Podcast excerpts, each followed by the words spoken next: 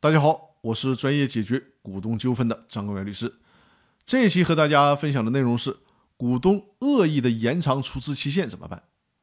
今天呢，我带大家来了解股东出资加速到期的第二种情形，也就是在公司的债务产生之后，公司股东会决议延长股东的出资期限，企图逃避出资义务。当公司不能履行债务的时候，这些延长出资期限的股东将被要求补足出资义务。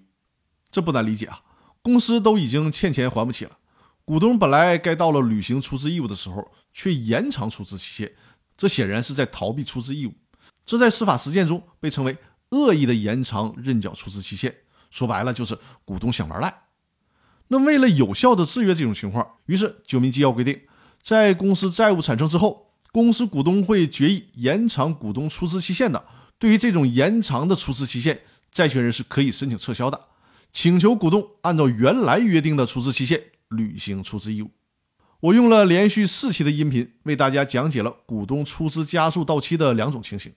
从目前实践的摸索来看呢，这种加速到期的请求可以单独的去提起一个诉讼，也可以尝试在对公司强制执行阶段来提出。九民纪要的这个规定，对于公司债权人来讲呢，可算是一个福音了，至少多了一条追讨欠款的途径。那从下一期开始呢？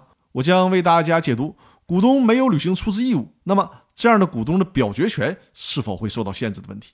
本周的分享就到这里了。如果大家有任何线下的法律服务需求，包括股东之间的纠纷诉讼，以及股权架构的设计、股东协议、公司章程的起草，还有公司常年法律顾问的需求，都可以和我联系。我的微信号是五二幺五六三二。